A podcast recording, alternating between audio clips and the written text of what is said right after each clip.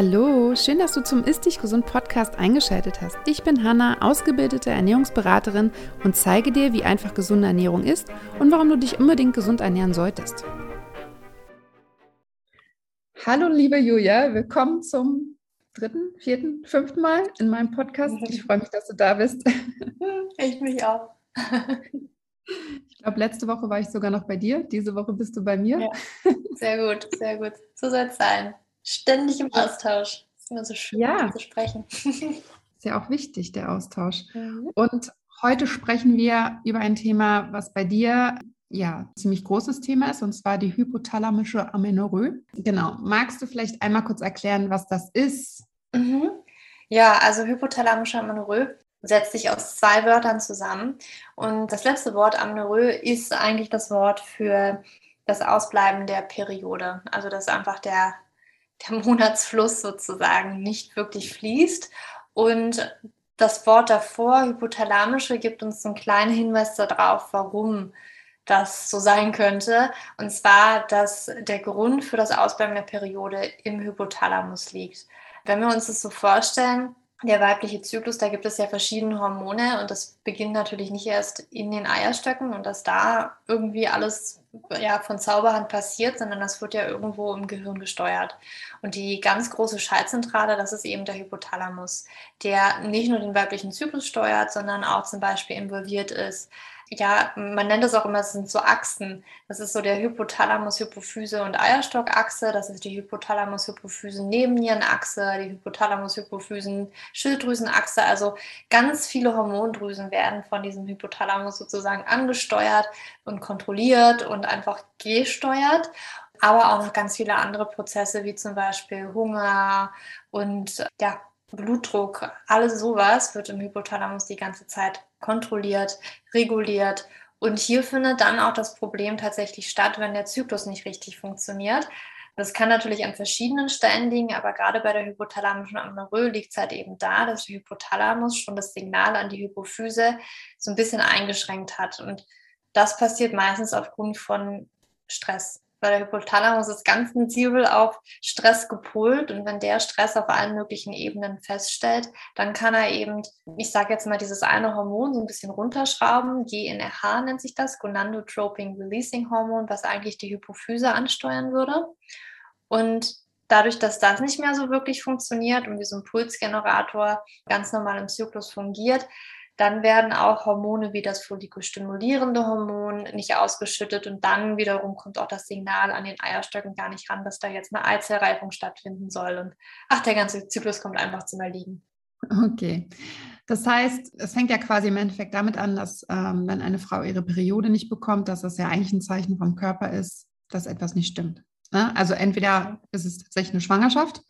Das kann sein dann stimmt natürlich sehr viel. Wenn es aber, wenn die Schwangerschaft ausgeschlossen werden kann, dann ist das ja ein Zeichen, dass irgendwas nicht in Ordnung ist und man dem auf die Spur gehen sollte. Das heißt, wenn man das bemerkt und die Schwangerschaft ausschließen kann, was wären die ersten Schritte, die man machen kann, um einfach mal zu schauen, ist das ja jetzt eine hypothalamische Amenorrhoe oder liegt irgendwie eine andere Hormondisbalance vor? Was kann man da machen? Tatsächlich muss ich mal ganz kurz Eigenwerbung machen, weil wir gerade an einem Online-Test arbeiten, wo man vielleicht schon mal einen ersten Anhaltspunkt hat.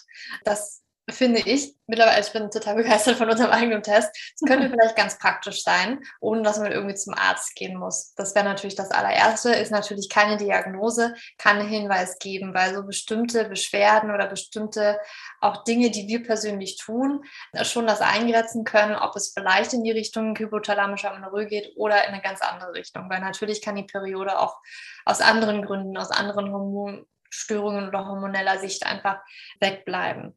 Ja. Das könnte man machen. Ähm, der ist jetzt zwar noch nicht online, aber der wird jetzt demnächst online gestellt. Wir sind äh, gerade in den letzten Zügen.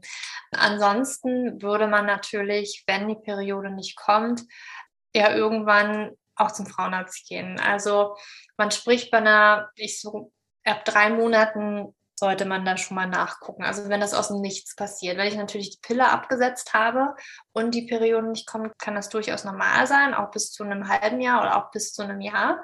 Ähm, aber wenn das einfach so, ohne dass ich die Pille genommen habe und abgesetzt habe, passiert, dann sollte man ab drei Monaten wirklich mal zum Frauenarzt gehen.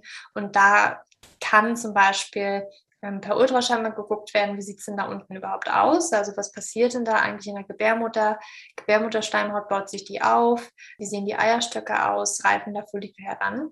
Und es werden dann halt auch die Hormone kontrolliert. Und bei den Hormonen kann man gerade auch schon in Bezug der hypothalamischen Amenorrhoe schon sehr gut auch sehen, ob es vielleicht in diese Richtung gehen könnte. Aber was wir ganz häufig sehen, ist zum Beispiel, dass Hormone wie Östrogen eher niedrig sind. Also es gibt auch tatsächlich Frauen, das, das ist fast schon auf Null, könnte man sagen. Also das habe ich schon, schon ein paar Mal gesehen. Oder ist es halt so minimal, dass einfach nicht viel stattfinden kann in der Gebärmutter, an Gebärmutterschleimhautaufbau und so weiter. Und auch Hormone wie SFH und LH sind sehr, sehr niedrig angesiedelt, weil die eben ja von der Hypophyse kaum noch ausgeschüttet werden. Mhm. Und das sind zum Beispiel Dinge, wie man eine hypothalamische Amenorrhoe jetzt vom Hormonwerten her erkennen kann. Okay, sagen wir mal, Hormone sind nicht da, alles sehr gering, es äh, sieht alles danach aus. Was macht man dann? Also ich glaube, ein Thema, was sehr häufig vorkommt, ist dann von Ärztesicht wieder die Pille verschrieben wird gehe ich jedenfalls mal davon aus, ne? weil dann gesagt wird, ja, okay, dann bekommst du halt deine Periode wieder. Das behebt aber natürlich nicht die Ursache. Mhm. Ja, also wenn man da schon einen visierten Arzt hat, der wird vielleicht auch schon beim ersten Anblick sehen, dass eventuell was nicht stimmt. Weil meistens kommt das eben bei Frauen auch vor, die sehr schlank sind, die eventuell sehr viel Sport macht. Eventuell fragt der Arzt auch, ne, wie viel Sport machst du denn? Und häufig wird der Arzt eben auch gucken, wie ist denn das Gewicht, weil das ist ein wichtiger Indikator. Wenn eine Frau eher zu Untergewicht neigt, ähm, doch sehr schlank ist, vielleicht auch in die Richtung Essstörung geht und Magersucht, dann ist es tatsächlich wahrscheinlicher, dass da auch die Periode ausbleibt und es zur hypothalamischen Amenorrhoe kommen kann.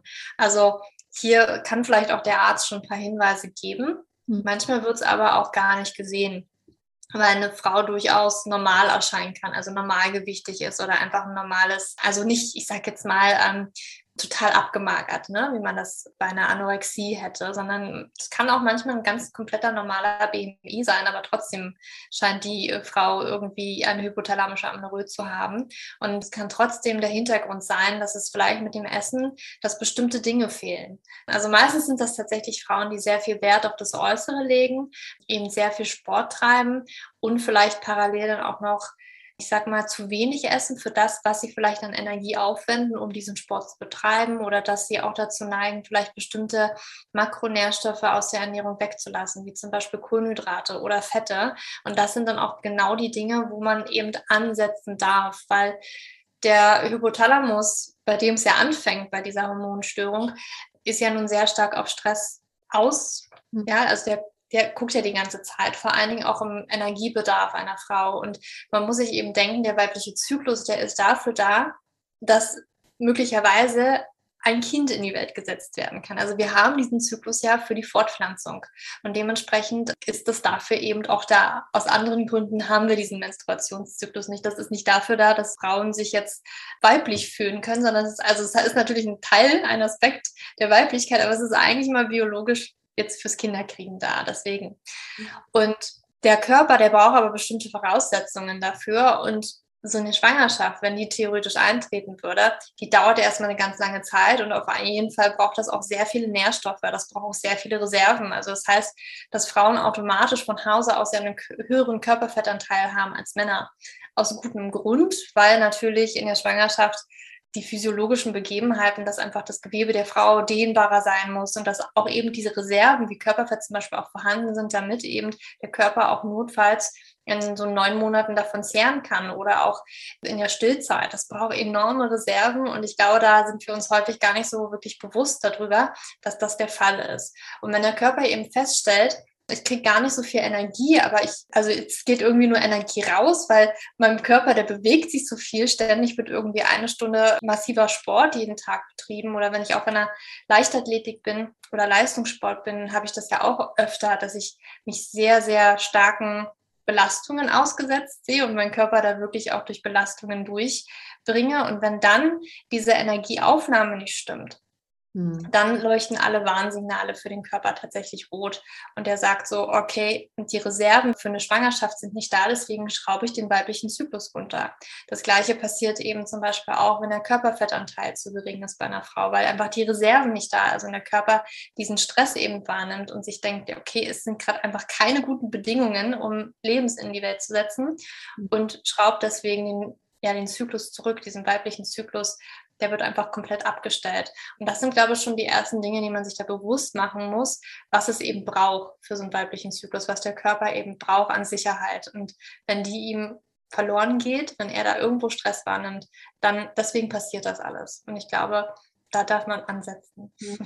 Vor allem ist es ja auch total individuell, ne? Das muss man auch nochmal dazu sagen. Also ich glaube, das sagst du auch immer wieder, dass jeder weibliche Körper einfach sein eigenes in Anführungsstrichen Idealgewicht hat. Also ja. äh, es, es, wird ja oft, das habe ich auch, es wird ja oft nachgefragt, ja, aber wie viel Kilos brauche ich denn, damit ich meine Periode wieder bekomme? Mhm. Und das kann man ja gar nicht so sagen, weil das muss man tatsächlich ausprobieren und testen. Und wenn sie halt immer noch nicht da ist, dann macht es vielleicht Sinn, einfach nochmal ein, zwei Kilo mehr zuzunehmen, beziehungsweise mhm. die Aktivität runterzuschrauben. Ne? Ja, also es sind tatsächlich viele, viele Punkte. Also es ist einerseits wie du halt sagst, also Gewicht ist manchmal ein bisschen schwierig. Klar, das gibt einen wichtigen Anhaltspunkt und auch der BMI und der Körperfettanteil. Letztendlich ist das wirklich von Frau zu Frau verschieden. Also es wird sicherlich, also was man herausgefunden hat, ist halt schon, dass ein Körperfettanteil um 20 Prozent, ja, dass da Frauen am fruchtbarsten sind.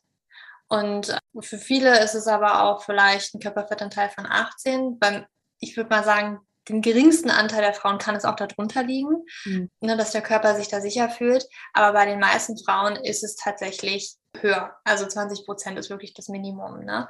Und das muss man sich ein bisschen begreiflich machen. Und das ist erstmal so ein Punkt. Das heißt also auch, so vom Körpergewicht her kann eine Frau halt schlank sein. Ich würde zum Beispiel in diese Kategorie fallen und trotzdem die Kategorie Körperfettanteil trotzdem ja, knacken mit diesen mindestens 20 Prozent. Das ist durchaus möglich. Und gleichzeitig kann eine Frau vom Gewicht her auch viel, viel höher angesiedelt sein, also vom BMI her auch. Aber auch das Körpergewicht tatsächlich durch ihre Muskelmasse so nach oben gepusht sein und halt das, der Körperfettanteil so runtergefahren sein, dass es trotzdem nicht funktioniert, auch wenn das Gewicht halt da ist. Das ist auch so ein Punkt, ne, wo man einfach gucken muss, wie passen die Komponenten halt zusammen. Ja, das wollte ich nur noch mal ganz kurz sagen. Und dann ist es halt wirklich so, für viele Frauen kann es eben sinnvoll sein, auch an Gewicht, auch gerade Körperfettanteil etwas nach oben zu schrauben, um eben dem Körper diese Sicherheit zu geben, diese Reserven aufzubauen. Das muss aber auch gar nicht gar nicht für alle Frauen immer so relevant sein. Also ganz, ganz häufig ist es auch einfach mehr Energie zuzuführen, um dem Körper auch die Möglichkeit zu geben, bestimmte innerliche Prozesse, die wir von außen gar nicht sehen können, zu reparieren.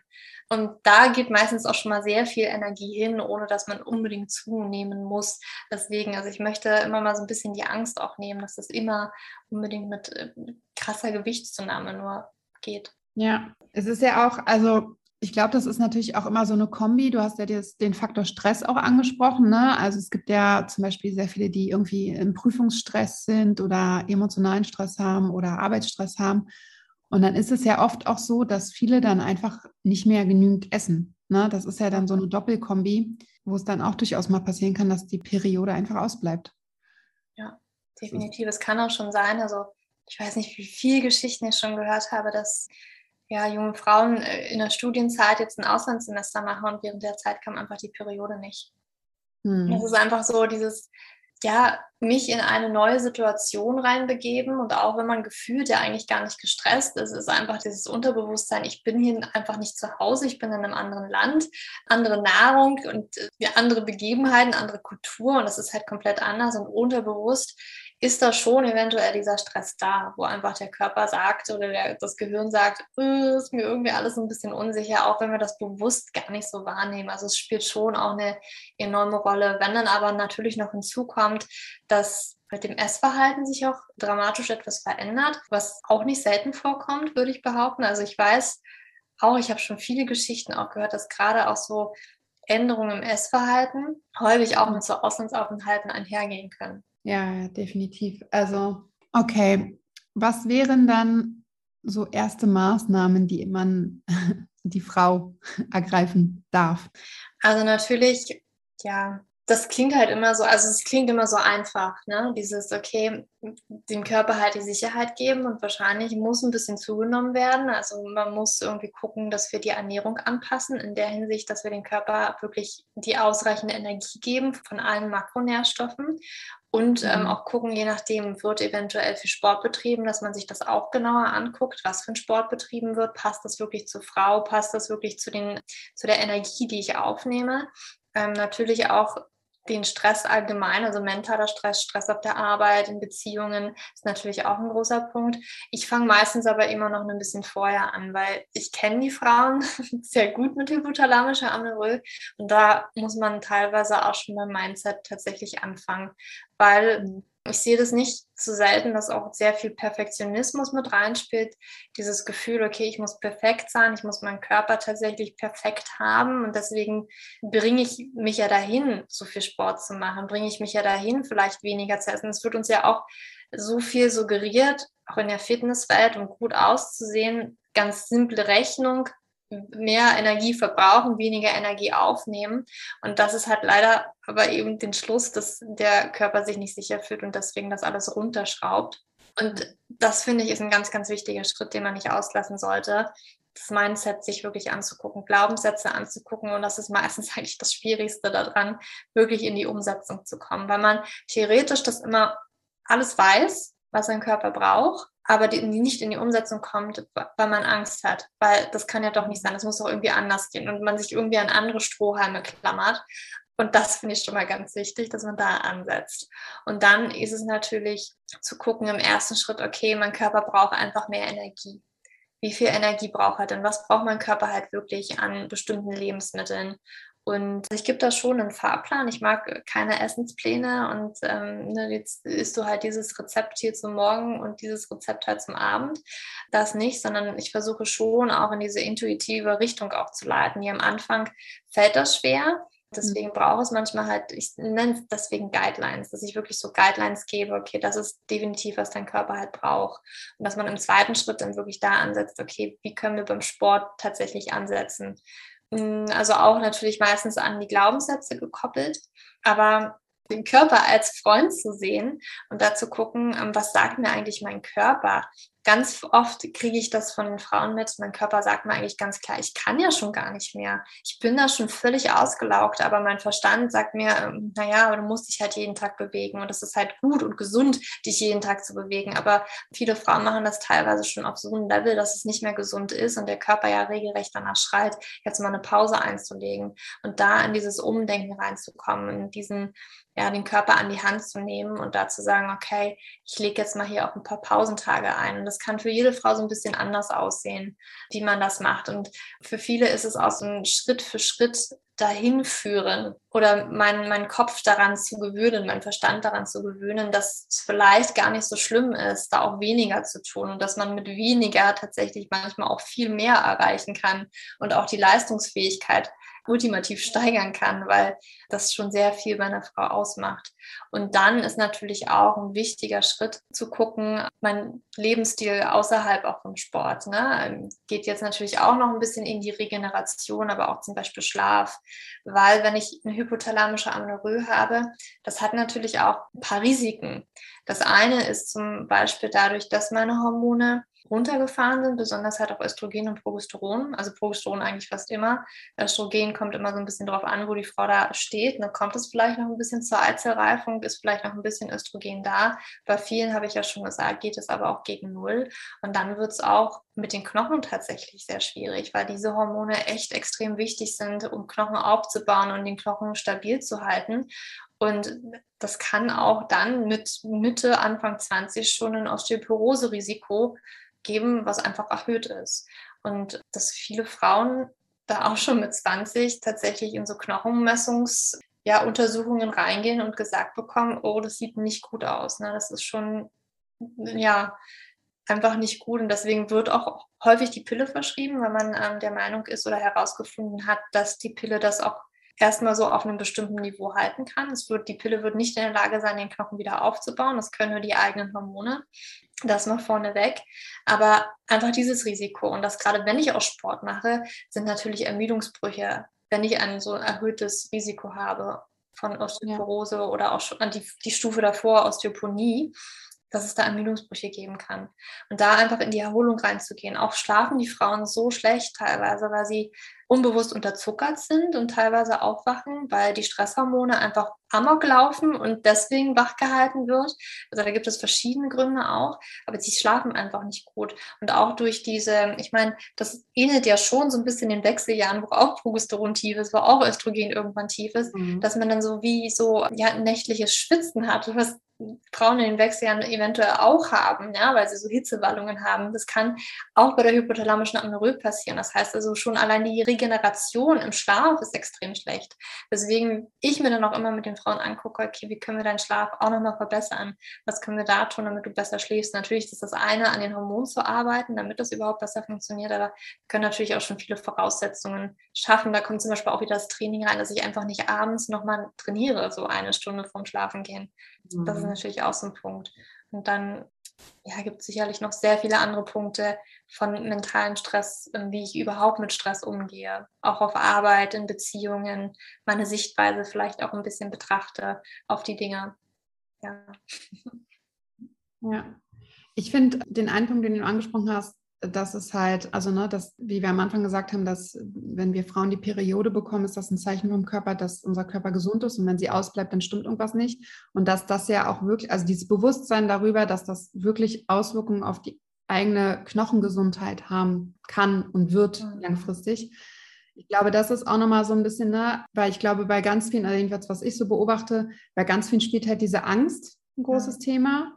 Diese Angst vorm Zunehmen, die Angst durchgepaart mit diesen Glaubenssätzen, wenn ich jetzt nicht jeden Tag oder jeden zweiten Tag Sport mache, dann passiert das und das. Und aber gleichzeitig sich klar zu machen, dass man seinen Körper ja nicht gut behandelt und seinem Körper auch nichts Gutes tut und langfristig gesehen damit ja nicht weiterkommt, sondern das ist ja im Endeffekt aus dieser Angst heraus ja nur ein kurzzeitiges, eine kurzzeitige Zielerfüllung quasi ist, aber langfristig gesehen ja nicht, weil es bringt ja nichts, wenn man dann irgendwann einfach diese Ermüdungsbrüche erleidet, die Sehnen und Gelenke nicht mehr gut funktionieren und so weiter. Ne? Also ich glaube, das ist auch nochmal ein großer Punkt, wo es, glaube ich, auch einfach ein bisschen dauert, anzukommen und zu sagen, okay, ich möchte ja meinem Körper was Gutes tun und solange ich meinen Körper nicht gut behandle und ihm nicht das gebe, was ja. er braucht, werde ich halt auch nicht langfristig gesund werden. So, ne? Ja, ganz genau. Also es ist, ist wie schon so eine, also eigentlich könnte man meinen, wir sind halt so voll in unserem Körper drin. Das ist ja, wir sind ja attached. Da ist ja, wir sind ja unser Körper, aber irgendwie, als wäre das getrennt voneinander, könnte man fast schon sagen. Und dass wir das gar nicht, also den Körper auch als Maschine wahrnehmen. Ne? Das ist halt so, ja, kann halt Höchstleistungen vollbringen ne? und geht halt bis an seine Grenzen. Und äh, dahin will ich halt meinen Körper treiben. Und da wirklich zu erkennen, nee, ist nicht so. Und vielleicht auch so ein bisschen ja, Respekt, vielleicht, ich finde das Wort Ehrfurcht auch so ein bisschen in diesem Sinne so schön, da wirklich zu erkennen, krass, was der Körper eigentlich alles kann, was da eigentlich alles abläuft in meinem Körper und in diese Ehrfurcht zu kommen und wirklich zu erkennen, den Körper da an die Hand zu nehmen und zu sagen, okay, wir sind ein Team und wir arbeiten zusammen und ich bin jetzt nicht hier vom Verstand her, um meinen Körper die ganze Zeit anzutreiben. Und da wirklich auch, das sitzt manchmal so unglaublich tief, warum man vielleicht auch schon so ein bisschen disconnected mit dem Körper ist. Also ich gehe da wirklich auch mit den Frauen in meinem Kurs auch so tief da teilweise rein und das, das liegt häufig auch so in der Kindheit, ja, was wir für Erfahrungen gemacht haben, was wir für Glaubenssätze haben, die sich auch mit dem Essen oder ähnlichem verknüpft haben, dass man nicht gut genug ist, dass man mhm. irgendwie nicht geliebt wird, auch ja, von Vater, was man dann auch Männer projiziert. Und uns ist das überhaupt nicht bewusst, dass wir eigentlich immer denken, okay, ich muss halt gut sein, ich muss perfekt sein, ich muss perfekt aussehen und dann kriege ich halt das alles, was ich möchte, was eigentlich im Grunde nur Liebe ist oder Anerkennung oder ähnliches.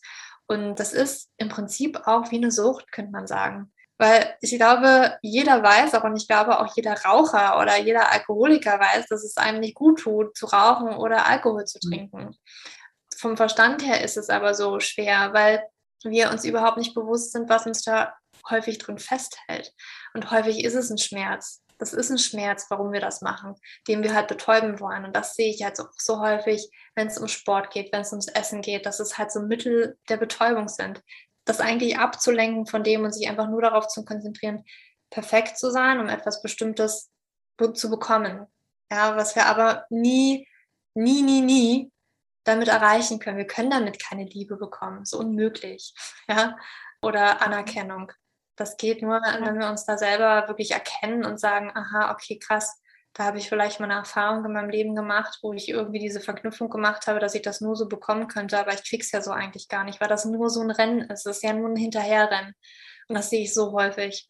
Ja, ja, du hast ja auch, also gibt es ja nicht nur eins zu eins Coachings, sondern du hast ja auch ein Online-Programm dafür, richtig? Genau, genau für dieses ja. Thema. mein kleines Herzensprojekt, ja. Ich glaube, ganz, ganz viele kennen mich halt immer unter dem PCO-Syndrom, aber die hypothalamische Amenorrhoe ist tatsächlich auch zu meinem Herzensprojekt geworden, weil das sind auch Dinge, also alles, von dem ich ja erzähle, das hat mich ja irgendwann selber auch mal betroffen. Also Sport mhm. und den Körper und Körperbewusstsein und das Essen tatsächlich auch.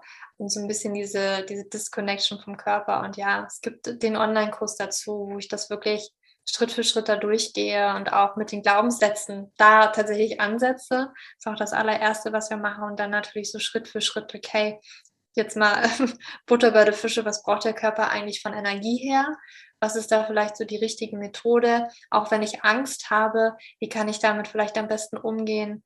Und wir hangeln uns dann natürlich weiter zum Sport und bringen auch immer noch mal andere Dinge zum, zur Stressbewältigung mit rein, weil wir ja ganz häufig auch die Verknüpfung gemacht haben, okay, ich habe jetzt aber den Stress auf dem Job und eigentlich ist ja der Sport dafür da, damit ich diesem Stress entkomme. Und das soll ja auch Stress senken. Aber es gibt tatsächlich auch teilweise bessere Mittel, die dem Körper auch gut tun, um Stress zu senken. Und das gucken wir uns alles an in dem Kurs. Ja, ich glaube auch ein, ne, also es gibt natürlich Frauen, die das haben, weil sie gerade in einer Prüfungsphase sind und der Körper da einfach sehr, sehr sensibel darauf reagiert und die da auch ganz gut wieder rauskommen. Aber ich glaube, es gibt auch Frauen, die da einfach sehr, sehr lange drin hängen und oftmals ja auch gar nicht bemerken, weil sie die Pille nehmen, muss man auch sagen. Ne? Das ist ja oft auch so, dass es dann quasi erst das Problem offensichtlich wird, wenn die Pille abgesetzt wird. Und dann ist ja erstmal fraglich, bekomme ich meine Tage gerade nicht, weil ich die Pille abgesetzt habe. Und dann stellt sich natürlich irgendwann heraus, okay, die Hormone sind einfach nicht da oder das und das ist das Thema. Und dann glaube ich, ist es auch, wenn man das halt einfach schon so lange, diesen Lebensstil schon so lange betreibt und es ist natürlich am Anfang auch super schwer, erstmal so diese Änderungen einzubauen. Ne? Also Gewohnheiten zu ändern, Routinen zu ändern. Gerade so diese in Anführungsstrichen Sportsucht ist ja auch einfach schwer da. Also viele sind ja dann hippelig oder viele, man muss auch sagen, was ich immer wieder sehe, ist, dass viele Frauen sich gar nicht erlauben, sich auszuruhen und auch mal nichts mhm. zu machen. Also ich habe ich hab das so oft in meinen Coachings jetzt unabhängig von dem Thema, dass einfach sehr viele Frauen sagen, ja, also, na, wenn ich sage, setz dich auch mal zehn Minuten auf die Couch und machst gar nichts. Und nee, dann, das können sie nicht. Da werden sie hibbelig. Und dann, auch wenn man da dann an die Glaubenssätze rangeht und an die Gedankengänge und so weiter, da sieht man richtig, dass die sich das einfach selber nicht erlauben, weil sie dann den Glaubenssatz haben, sie sind quasi nur gut, wenn sie etwas leisten. Ja. Ne? glaube ich, auch echt so ein großer Knackpunkt in der Umsetzung. Ja, dann. oder ja, kann ja auch allein schon dieser Glaubenssatz sein, nur nach der Arbeit darf ich mich ausruhen. Das heißt also, ich muss vielleicht erst Sport machen, um dann kann ich vielleicht mal mhm. auf der Couch chillen am Abend. Ja, das ist ganz wichtig, ja. da in die Erlaubnis zu gehen, zu sagen, ja, ich muss heute vielleicht mal gar nichts und darf vielleicht mal den ganzen Abend auf der Couch chillen. Ja, ich, ich, ich finde aus Coach-Sicht ein super interessantes Thema, weil es so vielseitig ist. Ne, du hast einmal diesen gesundheitlichen Aspekt, aber du hast halt auch diesen mentalen Aspekt. Und du hast da ja aber auch immer, du feierst da dann auf Instagram immer die Periodenpartys. Mhm. Auch echt gute Erfolge. Ne? Und ich kann mir vorstellen, dass das auch einfach wirklich schön ist, das dann zu sehen, wenn man den Frauen einfach die Sicherheit gibt und so die Hilfsmittel an die Hand gibt, dass, dass sie das dann hinbekommen. Und ich meine, man muss ja auch sagen, klar, die meisten Frauen sind irgendwie da drin so ein bisschen gefangen, aber wenn dann die Periode zurückkommt, sind die auch super happy, ne? Ja, also, ja das ist natürlich so eins der riesengroßen Ziele. Aber das Schöne auch ist tatsächlich, wenn die Frauen dann auch mit dazu schreiben, das ist, weil ganz ehrlich, also ich habe mich ja auch eine lange Zeit damit beschäftigt und was mir halt aufgefallen ist, auch teilweise, was es halt zur hypothalamischen Amenorrhoe vielleicht auch bisher gibt, ist so ein bisschen so, Ja, jetzt habe ich meine Periode wieder, aber ich hasse meinen Körper, weil so wie er gerade aussieht, boah, ich finde den zum Kotzen und ich fühle mich nicht wohl. Und da versuche ich halt wirklich, also da fällt mir einfach auf, ja, weil wir da im Grund also wirklich nicht angesetzt haben am, am, Mindset her und an dem, an dem eigentlichen Problem, warum ich das ja von vornherein vielleicht gemacht habe. Und das ist mir so wichtig, in meiner Arbeit da wirklich zu sagen, okay, wir arbeiten da auch mal so ein bisschen am Mindset und äh, Selbstliebe klingt immer so abgedroschen, aber an dieser Bewunderung für den Körper auch und was es eigentlich bedeutet, diesen Körper zu haben und was dieser Körper eigentlich alles tut, um dann wirklich, ja, so ein bisschen in, in wie so im Verliebtsein mit dem Körper auch zu sein und einfach, man sieht so krass und das hat er jetzt schon wieder den Monat gemacht und es ist keine Selbstverständlichkeit, dass er das macht.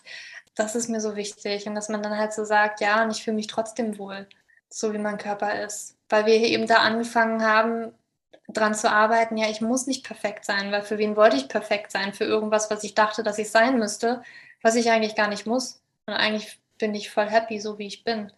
Das finde ich so wichtig, mhm. da anzusetzen, weil ja, vom Verstandes her ist, ja, wie gesagt, ich glaube, es gibt da halt auch viele Frauen, die sagen, ja, okay, jetzt Kinderwunsch, das ist jetzt das, was mich antreibt, aber dann gehe ich danach vielleicht wieder zurück das ist halt das Gefährliche. Dann gehe ich halt wieder zurück, Kinderwunsch ist vielleicht erfüllt und bleibt meine Periode wieder aus. Aber was ich dann halt auch gefährlich finde, ist halt auch, was setzen wir für ein Vorbild für das Kind, was wir in die Welt gesetzt haben. Wir haben mhm. so eine mhm. krasse Vorbildfunktion und wir, wir denken immer, ja, ja, nee, das verstecke ich schon, das kriege ich gar nicht mit. Aber ich sehe das. Ich weiß, dass, dass Töchter das von ihren Müttern auch teilweise haben. Zum größten Teil. Ne? Ja. Der Umgang mit Essen, das perfekt sein zu müssen aber dass da nämlich schon anfängt. Und das finde ich so schön, wenn man diesen Kreislauf dadurch brechen kann. Ja, definitiv. Hast du so quasi, wenn man jetzt sagt, okay, ich war schon beim Arzt, ne, mir wird langsam klar, das ist wahrscheinlich schon das Thema bei mir. Hast du so drei Tipps für den Anfang, was man, womit man anfangen kann, ganz leicht, um so Kleinigkeiten vielleicht schon zu ändern? So deine drei Top-Tipps? Mhm. Also ich würde tatsächlich mal anfangen zu journalen um diese Mindset-Sache vielleicht mal so ein bisschen aufzudröseln für einen. Einfach mal so gucken, was geht denn da eigentlich in meinem Kopf so die ganze Zeit ab. ich glaube, das ist schon mal ganz wichtig. Vielleicht kommt man ja auch schon auf den einen oder anderen Punkt, warum ich bestimmte Dinge denke, tun zu müssen, wie zum Beispiel mit dem Sport. Oder da einfach allgemeiner mal so ein bisschen mehr Aufmerksamkeit in dieser eigenen Gedankenwelt zu bringen. Weil wir, also ich weiß nicht, wie viel, 60, ich glaube 60.000 Gedanken haben wir am Tag, aber ja, bist du dir über einen überhaupt mal richtig bewusst? Ähm, aber ja, da diesen, dieses Bewusstsein hinzubringen und dann in die Ernährung vielleicht auch schon mal zu gucken und zu sagen, okay, gibt es irgendwas, was ich mir nicht erlaube? Gibt es zum Beispiel so etwas, dass ich sage, pff, ich gehe schon gar nicht mehr auf Familienfeiern richtig gerne oder ich sage Geburtstagsfeiern ab, ich gehe da gar nicht hin oder mit Freunden treffe ich mich gar nicht, auch unabhängig von Corona, einfach weil es mir unangenehm ist, weil ich dann Angst habe, oh, dann muss ich irgendwie das Stück Kuchen essen oder ich werde komisch angeguckt oder ich habe da einfach Angst vor, da vielleicht mal reinzugehen und zu sagen, okay, kann ich das vielleicht heute genießen? Kann ich heute mal zusagen? Das sind ja schon so kleine Victories, die man eventuell hat. Ja. So kleine Erfolge oder zu sagen, okay, gibt es vielleicht irgendein Lebensmittel, was ich mir nicht gönne oder irgendeinen Makronährstoff, wo ich irgendwie das, die Angst habe, Kohlenhydrate nach 18 Uhr machen mich dick dass ich da vielleicht mal anfange, okay, ich gucke mal, was passiert, wenn ich die Kartoffel zum Abendbrot esse. Also so wirklich ganz klein anzufangen und sich da so eine kleine Challenge zu setzen und einfach mal nur neugierig zu sein und zu gucken, ja, was passiert denn, wenn ich es esse? Ja.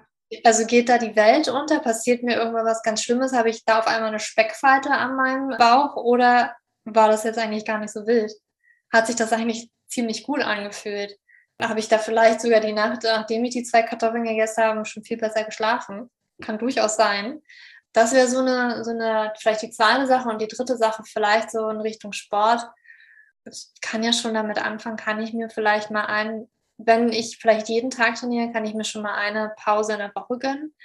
Oder kann ich mir, ne, wenn ich schon darauf achte, Sonntag ist Ruhetag, dass ich mir wenigstens sage, okay, ich habe mal mindestens noch einen zweiten Tag Pause da einfach gucken, wo kann ich vielleicht mal ruhiger machen? Wo kann ich vielleicht ein bisschen weniger machen? Oder dass ich anfange, wenn ich immer Hit mache, kann ich vielleicht eine, Hit-Session austauschen gegen etwas Sanfteres. Dass man einfach mal guckt, dass ich irgendwie so einen Swap machen kann. Ja, ja, finde ich sehr gut. Und ansonsten, wenn man alleine nicht weiterkommt, kann man natürlich auch in deinen Kurs kommen und mit Hilfe von dir das einfach in den Griff kriegen. Sehr gerne, ja. Ich würde mich freuen und ich, ja, ich gebe da auf jeden Fall immer mein Bestes, ähm, dass wir da vor allen Dingen am Mindset quasi rütteln. Ja, halt, da sieht man auch wieder, das ist halt einfach der ganzheitliche Ansatz. Ne? Das ist nicht nur ein Thema, sondern Körper und Geist, Körper und Seele sind halt nicht getrennt voneinander. Ja. Und das ist, da ist immer eine Connection und das eine beeinflusst immer das andere. Und deswegen finde ich es auch ganz wichtig, dass man da halt von mehreren Aspekten einfach herangeht, von ähm, verschiedenen Blickwinkeln und so weiter. Ja. ja. ja. Sehr schön. Verlinken wir natürlich alles im Podcast. Ja, vielen Dank. Ich fand das sehr interessant. Oftmals hört man ja, wie gesagt, immer nur Energiebilanz ausgleichen. Das hatte jetzt hier nochmal einen ganz anderen Aspekt, den ich auch sehr, sehr wichtig finde. Und ich danke dir für ein erneutes Interview in meinem Podcast. Danke dir. Und hoffe natürlich, dass du irgendwann wieder kommst. Stimmt, bestimmt. Für das nächste Thema.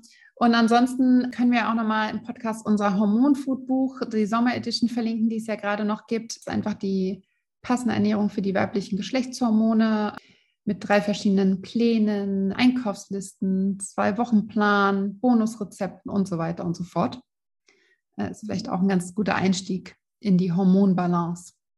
Definitiv, ja. Dann vielen Dank, liebe Julia, und bis zum nächsten Mal. Danke dir. Bis dann.